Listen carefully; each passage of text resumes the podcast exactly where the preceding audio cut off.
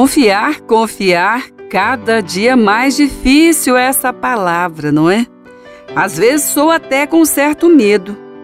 Confiar. Quando alguém chega para você e fala: olha, você precisa confiar nessa pessoa.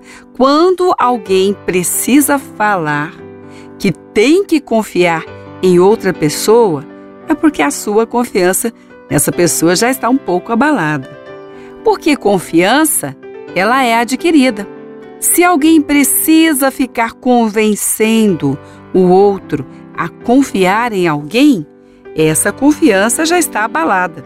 Então, essa história de confiar nem sempre soa com facilidade para todos os ouvidos. Confiar é o desafio da fé. Sim, porque a fé é algo que você não tem na sua mão ainda, ou então não seria fé. Você não viu uma atitude que fosse ali algo que comprovasse um motivo para você ter confiança naquela pessoa. Então alguém fala, vai na fé, vai na fé. E nessa dia na fé você já pode ter voltado aí, é com a frustração, não é? Bom, então confiar é o desafio da fé. Agora, confiar em Deus é o desafio da fé, mas que tem a força e a certeza da vitória.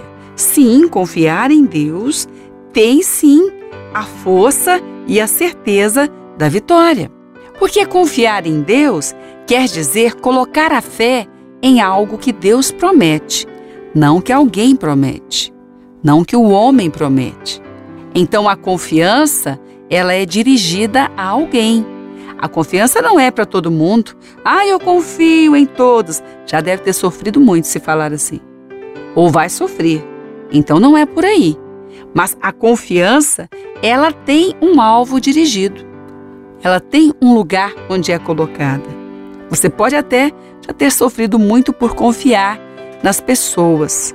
E tem algumas que até dizem: olha, essa amiga, esse amigo sofre muito porque confia em muita gente. E outro chega e fala: não, mas tem que ser assim mesmo. Por que vai ficar desconfiando? Não tem que ser, não.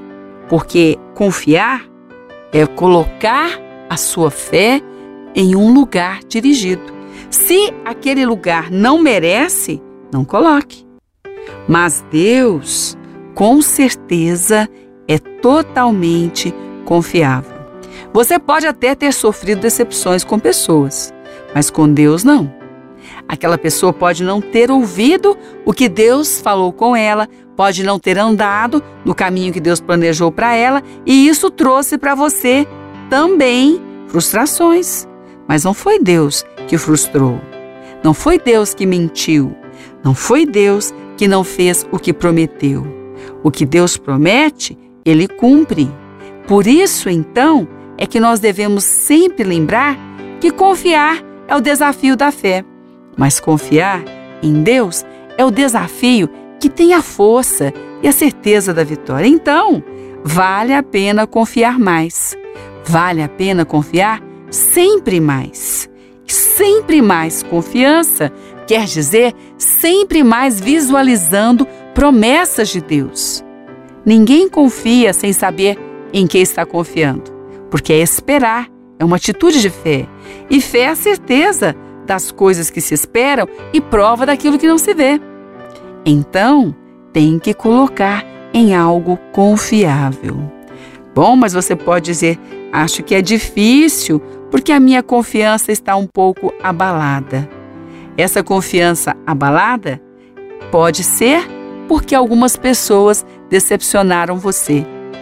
Ou você dizendo, bom, eu não estou confiando nem em mim, porque eu planejei tantas coisas, insisti e não consegui, agora perdi a confiança em mim, em mim mesmo. Então é melhor agora colocar isso em uma promessa de Deus. E a promessa de Deus, a palavra de Deus, ela tem força de vitória. E a promessa de Deus diz assim: Não temas, estou contigo. Não te assombres por causa dessas frustrações pessoais. Eu sou o teu Deus. A tua força é colocada agora no seu Deus e o seu Deus devolve para você a força que ele tem. Então, se Ele agora é que está com você, Ele é que te promete, confia em Deus. Faz de novo o que é certo. Insiste, tente mais uma vez. Vai nessa força, essa força inabalável. Porque mesmo que o seu coração tenha sido abalado, a força de Deus não se abala, porque o seu coração agora está abalado. Bom, então, confiar? Confiar vale a pena? Vale a pena confiar em Deus. Sempre vale a pena. Confiar é o desafio da fé, mas confiar em Deus é o desafio que tem a força e a certeza da vitória. Então coloque mais confiança. Vai valer a pena sempre mais e mais.